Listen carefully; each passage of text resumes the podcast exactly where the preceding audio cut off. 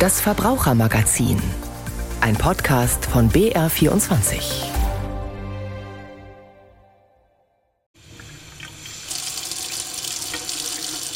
Wir haben das große Glück, dass wir einfach den Hahn aufdrehen können, wenn wir frisches Wasser haben wollen. Und bei uns, bei uns geht es jetzt ums Trinkwasser. Herzlich willkommen zum Verbrauchermagazin. Ich bin Anja Keber und ich trinke mein Wasser heute gemeinsam mit Daniela Grehl. Sie ist die Ernährungsexpertin der Verbraucherzentrale Bayern. Hallo, Hallo. Frau Grehl. Frau Grehl, ich habe hier zwei Flaschen mit Wasser. Einmal Leitungswasser und einmal Mineralwasser. Was darf ich Ihnen einschenken? Die Flaschen sind gleich. Also ich habe in eine Glasflasche einfach Leitungswasser eingeschenkt und in eins, eine habe ich gekauft, da ist Mineralwasser drin. Oh, das ist mir eigentlich Wurst, aber um umweltfreundlich zu sein, würde ich das Leitungswasser nehmen. Nehmen wir, nehmen wir das Leitungswasser. Wir, ja. wir stoßen jetzt mal mit dem Leitungswasser an. Ich muss dazu sagen, das ist jetzt Leitungswasser aus dem Münchner Raum. Und das ist ja besonders gut, ne? weil ja ganz viele Mineralstoffe auch drin sind. Das ärgert uns dann immer beim Putzen, weil das immer diese Kalkflecken auf den Armaturen hinterlässt oder die Maschinen verkalken. Aber für uns ist es besonders gesund, weil halt ganz viel Kalzium drin steckt. Ne? Mich ärgert am Putzen immer das Putzen, aber ja, jetzt okay. erstmal Ihnen, Ihnen das Wasser. Prost! Ja, dann. Also wir probieren es mal, mhm. ob es so gut ist. Hm. Ja, Wunderbar. Schmeckt wunderbar nach Wasser. Nach Wasser, nach nichts. Nach, ja, nach, ja, nach nichts.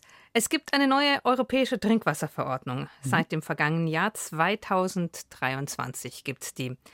Und da wurden die neuen Grenzwerte verschärft oder neu eingeführt. Und da gibt es auch einen neuen Grenzwert, der seit Mitte Januar gilt, der seit dem 12. Januar gilt. Bisphenol A. Was hat es denn damit auf sich? Ja, Bisphenol A ist ja ein Weichmacher, der in die Kritik geraten ist, weil er hormonelle Wirkung hat, eventuell sogar krebserregend ist. Und bisher war das einfach noch nicht in unserer Trinkwasserverordnung, weil man einfach nicht vermutet hat, dass dieser Weichmacher dann auch in unser Trinkwasser gelangt. Jetzt ist es aber so, dass sehr viele Trinkwasserleitungen ähm, ja früher aus zinnhaltigem Stahl verbunden verbaut worden sind, die dann rostig wurden. Und um Kosten zu sparen, hat man die nicht ersetzt, sondern einfach mit einer dünnen Beschichtung versehen. Oh und die ist leider Bisphenol A-haltig. Das heißt, es kann sein, dass wenn hier die Vermieter oder die Eigentümer die Rohrleitungen verbessert haben, dass sie es eigentlich verschlimmbessert haben. Und dementsprechend ist jetzt also Bisphenol A in den letzten halben Jahr wirklich nochmal ein großer Fokus gelegt worden, dass das Trinkwasser Trinkwasser, das was aus unserer Leitung dann kommt, möglichst Bisphenol A frei bleibt. Wir haben ja gerade gesagt, wir schmecken nichts, wenn wir jetzt einen Schluck mhm. Wasser trinken. Schmecke ich es denn, wenn Bisphenol A drin wäre? Hat das Bis, einen Eigengeschmack? Nee, Bisphenol A ist geschmacksneutral, also das würde ich tatsächlich nicht rausschmecken. Und wie kriege ich denn dann raus, ob mein Trinkwasser Bisphenol A-haltig ist? Also prinzipiell ist ja jetzt der Grenzwert da. Das heißt, bis zur Wasseruhr ist dann das Wasserwerk auch zuständig, also mein örtlicher Versorger. Alles, was darüber hinausgeht, also was dann durch das Haus geht, ist dann der Besitzer bzw. der Vermieter der Ansprechpartner. Und da muss man einfach nochmal eruieren, sind eventuell die Rohre tatsächlich ausgekleidet worden mit einer Kunststoffbeschichtung, dem Epoxidmaterial. Wenn das so ist, dann muss man tatsächlich schauen, schauen, dass man hier die Rohre wieder ja, ersetzt. Und wenn der Vermieter das jetzt zum Beispiel nicht weiß oder ich wohne in meinem Eigenheim und ich weiß es jetzt auch nicht, wie kann ich das Wasser dann testen lassen? Ja, es gibt amtliche äh, Wasseruntersuchungsstellen. Das LGL, also das Landesamt für Gesundheit und Lebensmittelsicherheit, geben diese äh, Listen raus. Da kann man schauen, wer vor Ort solche Wassertests machen. Und ähm, ja, circa 80 Euro muss man damit rechnen. Wie gesagt, ähm, normalerweise ist ja das Trinkwasser einwandfrei kontrolliert. Also hier in München wird es dreimal am Tag kontrolliert, dass auch wirklich alle Grenzwerte eingehalten werden. Aber was halt alles so im Haus dann noch passiert, da bin ich dann tatsächlich gefordert und muss dann ja die Untersuchungen selber durchführen lassen. Ja klar, das kann ja dann quasi auch kein anderer machen. Es kennt ja niemand meine Leitung, die ich da so bei mir es, im Haus ja. habe. Es gibt ja mehrere Grenzwerte. Es werden noch Grenzwerte folgen. Was kommt denn noch? Ja, vor allem Schwermetalle werden nochmal von den Grenzwerten reduziert. Also gerade Blei wird nochmal ganz stark eingeschränkt, was auch gut ist, denn Schwermetalle sind in kleinsten Mengen einfach giftig für uns. Die reichern sich auch im Körper an und sind unter anderem krebserregend. Und deswegen ist es gut, dass wir hier vom ja, Verbraucherschutz einfach hier nochmal stärkere Fokus auf die Grenzwerte haben. Wann kommt denn Blei? Ist es auch noch in diesem Jahr? Oder nee, das ist tatsächlich erst 2026. Vermutlich einfach, um halt hier auch Übergangsfristen zu haben, dass dann äh, dementsprechend auch die Rohre ersetzt werden. Also bei Blei ist es ja so, dass nach äh, 1973 eigentlich Bleirohre gar nicht mehr ja, verarbeitet worden sind. Also es gilt da eher bei Altbauten oder bei ja, Gebäuden, die vor 1973 gebaut worden sind. Das heißt, auch da, wenn ich mir unsicher bin, kann man das Wasser auch mal testen lassen. ja, das weiß, ist auf jeden Fall ist. möglich, das dann auch auf privater Basis nochmal testen zu lassen. Das Leitungswasser ist ja in Deutschland quasi eins der am strengsten regulierten Lebensmittel, wie Sie gesagt haben. Ja, so ist es. Und es ist tatsächlich auch so, dass 99 Prozent unseres Trinkwassers alle Grenzwerte einhalten. Wenn das nicht so ist, dann muss das Gesundheitsamt wirklich auch die Bevölkerung informieren, dass man für zumindest temporärer Zeit dann Wasser aus den Flaschen nimmt, also zumindest was das Trinkwasser bzw. die Verarbeitung fürs Essen angeht duschen kann man häufig trotzdem noch. Ich trinke darauf gleich nochmal einen Schluck. Mhm. Mir hat jetzt ein, ein Wissenschaftler mal gesagt, man könnte so brutal viel Plastik einsparen, wenn wir uns einfach eine Glasflasche nehmen, uns jeden Tag unser Wasser abzapfen, und dieses Wasser dann trinken, anstatt halt ständig neue Plastikflaschen mit Wasser zu kaufen. Sind so, Sie auch der Meinung? So ist es. Also wir könnten da extrem viel auch CO2-Belastung für die Umwelt einsparen. Also wenn wir alle Deutschen anstatt Wasser aus Flaschen das Trinkwasser verwenden würden, dann könnten wir die CO2-Ausstoß von anderthalb Mal innerdeutsche Flüge einsparen. Das heißt, das, was normalerweise CO2 produziert wird innerhalb von anderthalb Jahren durch innerdeutsche Flüge, so viel CO2 entsteht auch durch das Verwenden von ja, Wasser aus Flaschen. Also ein klassisches Plädoyer jetzt an alle Verbraucherinnen und Verbraucher, einmal Wasserflasche mitführen und einfach Wasser zapfen da, wo man ist. Gilt es denn für ganz Deutschland? Das gilt für ganz Deutschland. Da haben wir eine äh, gute Sicherheit. Und wenn jetzt natürlich der ein oder andere sagt, ah, ich habe natürlich ganz gern den Plupper in meinem Trinkwasser, dann gibt es ja da auch in der Zwischenzeit ganz tolle Systeme in Form von Wassersprudlern, die dann auch das Trinkwasser mit ähm, Kohlensäure versetzen. Apropos Sprudler, ich könnte Ihnen jetzt auch mal hier eine Sprudelflasche, wenn Sie noch ein bisschen ja, gerne. Ich trinke jetzt erstmal das Leitungswasser zu Ende. Mach mal hier Sprudelwasser und schau mal den Effekt. Das klingt natürlich jetzt schon ganz anders, muss ich sagen. Ne, durch den Sprudel wirkt es noch erfrischender. So, ich probiere mal, ob es noch erfrischender ist. Hm? Es macht mir eigentlich so gar nichts aus. Also mir ist es eigentlich egal, welches ich trinke, es sei denn, ich mache irgendeine Schorle. Da schmeckt so ein bisschen schal, wenn man einen mhm. Saft mit einem ungesprudelten Wasser, sage ich mal, vermischt. Ja, und ich muss ehrlich sagen, ich tue mir leichter, viel zu trinken mit einem stillen Wasser. Aber wenn ich so richtig, richtig durstig bin, dann greife ich doch eher zu einem gesprudelten Wasser. Was muss ich denn beachten, wenn ich so einen Wassersprudler bei mir zu Hause habe? Ja, die Hygiene ist vor allem ganz wichtig. Also am besten Flaschen verwenden aus Glas und nicht aus Plastik, weil die Plastikflaschen vor allem auch nicht geeignet sind für die Spülmaschine Spülmaschinen, was nämlich dazu führt, dass das Salz in der Spülmaschine die Flaschen innen drin verkratzen und dadurch können sich natürlich Keime wunderbar mhm. vermehren. Man sollte auch immer darauf achten, dass die Sprudler wirklich trocken sind, wenn man sie nicht benutzt und das Wasser, wenn es gesprudelt ist, dann wirklich auch im Kühlschrank aufbewahren. Wie Aber lang? ansonsten ist es wurscht oder kann ich das ewig auf, aufbewahren oder? Also für normalerweise sagt man 24 Stunden. Alles, was darüber hinaus ist, äh, sollen die Pflanzen, die Zimmerpflanzen Pflanzen bekommen und dann sprudelt man einfach wieder neu. Also tatsächlich ein Tag im Prinzip dann nur. Ja, und vor allem sollte man auch darauf achten, dass halt nicht die ganze Familie wirklich aus der Flasche trinkt, mhm. sondern dass man ein Glas verwendet, weil auch da ist natürlich immer das Problem durch das zum Mund führen, dass man die Keime dann einfach auch überträgt. Gilt es eigentlich jetzt auch für die normale Mineralwasserflasche, wenn ich die offen habe? Darf ich die dann auch nur 24 Stunden Also man sollte sie auf jeden Fall nicht bei Zimmertemperatur oder noch wärmer im Zimmer stehen lassen, weil einfach diese Verkeimung ähm, Gefahr da ist. Vor allem, wenn halt auch Kinder oder immungeschwächte Personen im Haushalt sind. Da gilt es einfach eher im Kühlschrank aufbewahren und möglichst bald verzehren. Aber man sollte ja auch mindestens anderthalb Liter trinken und somit ist die Sprudelflasche ja in 24 Stunden eigentlich auch leer. Stimmt, manchmal ist es ganz schön viel, manchmal vergisst man das. Mhm. Es kommt auf die Gegend drauf an, wo ich wohne. Manchmal habe ich eher hartes Wasser, manchmal habe ich eher weiches Wasser. Spielt das irgendeine Rolle? Naja, also erstmal, wie gesagt, ärgert es ja schon sehr, wenn ich sehr hartes Wasser habe, weil da sind sehr viele Mineralstoffe drin, die dann wiederum ja den Kalk auf den Armaturen hinterlassen, beziehungsweise auch die Maschinen wie Waschmaschine oder Spülmaschine schneller verkalken lässt. Aus gesundheitlicher Sicht sind die harten Wasserarten auf jeden Fall positiv zu bewerten, weil natürlich diese Mineralstoffe auch zum Bedarf, zum eigenen Bedarfsdeckung genutzt werden können. Also gerade Calcium, Magnesium, alles, was da drin steckt, wird von unserem Körper auch verarbeitet, genauso wie aus dem Essen. Also ist sogar was Positives dann. Mein, den Wasserkocher, den kann man ja da mal entkalken wenn es soweit ist. Aber für uns, für die Gesundheit ist es positiv. Ja, auf jeden Fall. Vor allem, wenn jemand ähm, vielleicht nicht ganz so viele Milchprodukte essen möchte oder kann.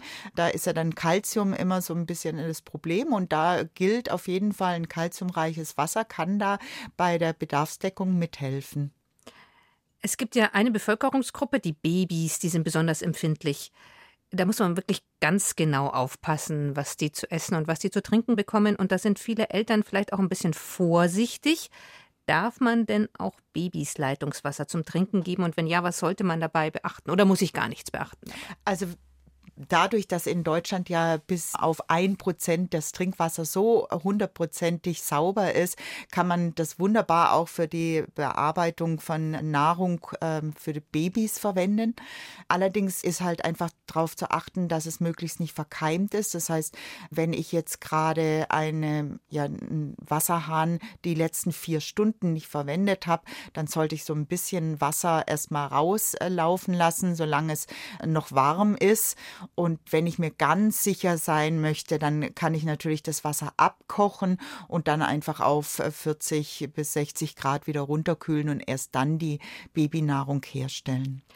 Es gibt ja auch Wasserfilter, die mir in der Werbung versprechen, dass das Wasser dadurch besonders gut verträglich wird, wenn ich die benutze. Stimmt das? Also Sie schütteln schon den Kopf. Nein, Bestimmt nicht. Nein, also das Geld kann man sich wirklich sparen. Im Gegenteil, es ist manchmal sogar so, dass man eigentlich es noch verschlimmbessert, weil äh, diese Filteranlagen auch sehr keimanfällig sind. Das heißt, wenn ich da nicht wirklich hygienisch arbeite und regelmäßig die Filter austausche, kann es sogar passieren, dass ich mir eher die Keime ins Wasser bringe.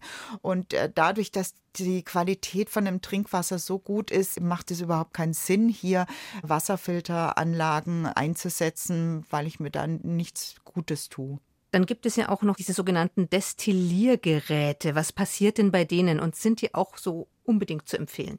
Also Destilliergeräte entziehen im Prinzip die kompletten Mineralstoffe im Wasser und das ist auf keinen Fall zu empfehlen, weil es halt einfach nicht dem Körper entspricht und somit auch die Mineralstoffe im Körper entziehen kann, was äh, tatsächlich dann auch gesundheitliche Folgen haben kann. Deswegen, also Destilliergeräte sind im normalen Haushaltsgebrauch machen keinen Sinn, bis auf, wenn ich zum Beispiel das Bügeleisen verwenden möchte, denn da ist einfach das Entkalken oder das Entkalken so mühsam, dass ich äh, mit destilliertem Wasser das einfach vermeiden kann. Also einfach nur bügeln, trinken, also sagen wir mal so, bügeln ja, trinken nein? Trinken nein, weil es tatsächlich keine gesundheitlichen Vorteile bringt. Eher im Gegenteil, also zu viel destilliertes Wasser äh, führt im Prinzip zu einem inneren Verdursten. Oh mein Gott, also klingt ganz schlecht. Destilliergeräte dann bitte nur benutzen, wenn man Wasser zum Bügeln braucht. Außerdem kommt ja auch noch ein großer Energieverbrauch dazu, habe ich gelesen.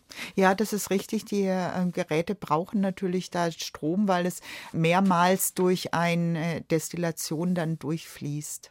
Es gibt ja auch so Filter oder Zusätze, die versprechen dann entweder mehr Vitalität oder mehr, Sie lachen schon, ja. Entspannung oder sowas. Glauben Sie dran? Also ehrlich gesagt, wissenschaftlich ist es halt überhaupt nicht haltbar. Da ist, glaube ich, äh, das mehr ein Marketinginstrument, um da Filteranlagen zu verkaufen. Also lebendiges Wasser und ähnliches, da gibt es einfach überhaupt keinen wissenschaftlichen Nachweis, dass es ähm, da ähm, an diesen Theorien was dran ist. Also man kann es eigentlich richtig einfach haben, oder? Wenn ich Sie bislang ja. äh, so verstanden habe, einfach Wasserhahn auf, Glas drunter, Flasche drunter und fertig. Ich brauche gar nichts mehr dazu. So ist es. Also man äh, tut seiner Gesundheit was Gutes, man tut der Umwelt etwas Gutes und auch seinem Geldbeutel, weil das Wasser aus den Flaschen hundertmal teurer ist wie das, was aus der Trinkwasserleitung kommt. Und deswegen spricht eigentlich nichts äh, dagegen, Trinkwasser zu verwenden. Dann sollten wir auch alle quasi ein bisschen aufpassen, dass wir das Trinkwasser so sauber wie möglich halten. Ich habe bei Ihnen auf der Homepage gelesen, was man machen könnte, dass das Abwasser nicht verschmutzt wird. Und dazu zählt beispielsweise, man sollte Medikamente nicht über die Toilette entsorgen. So ist es, ja. Medikamente sollte man möglichst entweder in der Apotheke abgeben, wenn die Apotheke das nicht annimmt, dann in den normalen Hausmüll, aber auf keinen Fall in die Kanalisation, weil das einfach eine extreme Belastung des Trinkwassers äh, angeht. Gilt übrigens auch, was Pflanzenschutzmittel angeht, dass man im eigenen Garten äh, da möglichst gar nichts einsetzt und vor allem auch in der Nähe von irgendwelchen äh, asphaltierten Straßen nicht, weil das spült dann ganz schnell in die Kanalisation. Und was viele nicht wissen, ist, dass das Wasser dann halt einfach äh, ungehindert in die Flüsse gelangen. Also das geht nicht durch die Kläranlage. Das heißt, die Pflanzenschutzmittel gelangen dann tatsächlich auch in die Flüsse. Und schaden damit auch der Umwelt. Definitiv, ja. Also keine Medikamente, keine Pflanzenschutzmittel, wie schaut es aus mit Spülmittel? Soll ich da besonders vorsichtig sein? Wenn natürlich ähm, der Engel, der blaue Engel drauf ist, dann äh, kann ich mir sicher gehen, dass ich hier die Umwelt äh, nicht extrem belaste. Also auch diese ganzen Spezialputzmittel sind häufig äh, völlig unnötig. Ein bisschen Spülmittel und Zitronensäure kann da völlig ausreichend sein und ich äh, schütze dadurch mein Trinkwasser und somit auch meine eigene Gesundheit. Wir haben es vorhin schon mal kurz angesprochen. Da haben Sie gesagt, man sollte so alle, wenn man vier Stunden lang nicht den Wasserhahn betätigt hat, dann sollte man ihn vielleicht ein bisschen laufen lassen, gerade wenn es darum geht, wenn auch Kleinkinder oder Babys dann das Wasser zu trinken bekommen. Wie groß ist denn die Gefahr, dass mein Wasser mit Legionellen belastet ist? Und was kann ich denn dagegen tun, dass es nicht so ist? Ja, in der Zwischenzeit ist es ja tatsächlich so, dass es hier auch ein Gesetz gibt, dass der Hausbesitzer oder auch Vermieter regelmäßig Untersuchungen durchführen muss. Gerade beim warmen Wasser ist einfach die Gefahr, dass hier sich die Legionellen stark vermehren. Und somit ähm, ist ja der Hausbesitzer dafür verantwortlich, dass ich hier als Mieter auch nicht belastet werde. Sie haben ja gesagt, vier Stunden, nach vier Stunden ein bisschen laufen lassen. Wie ist denn das, wenn ich im Urlaub war, egal als Mieter oder als Eigentümer? Im Urlaub ist man ja oft zwei, drei Wochen, da hat dann niemand die Wasserleitung angemacht oder ausgemacht. Also, also ich, hoffe, das ist, ich hoffe, sie läuft nicht durch. Aber was mache ich denn, wenn ich aus dem Urlaub zurückkomme? Soll ich da erst ein bisschen laufen lassen? Ja, also da gilt tatsächlich, es laufen zu lassen. Aber ich muss das Wasser ja nicht einfach den Abfluss äh, hinunterfließen lassen, sondern kann es auffangen und dann gleich mal die Blumen, die wahrscheinlich auch nach Wasser schreien, nach äh, einem gewissen Urlaubszeit verwenden oder für Spülungen oder ähnliches. Also man muss es jetzt nicht einfach den äh, Abfluss runterfließen lassen. Aber es gilt einfach, solange es warm ist, ist einfach die Gefahr da, dass es sich verkeimt hat oder auch an den Armaturen dann irgendwelche Schadstoffe wie zum Beispiel Schwermetalle sich gelöst haben. Und um das zu vermeiden, sollte man also da großzügig das Wasser erstmal laufen lassen. Das haben Sie jetzt schon öfters erwähnt, dass man das Wasser immer auffangen soll.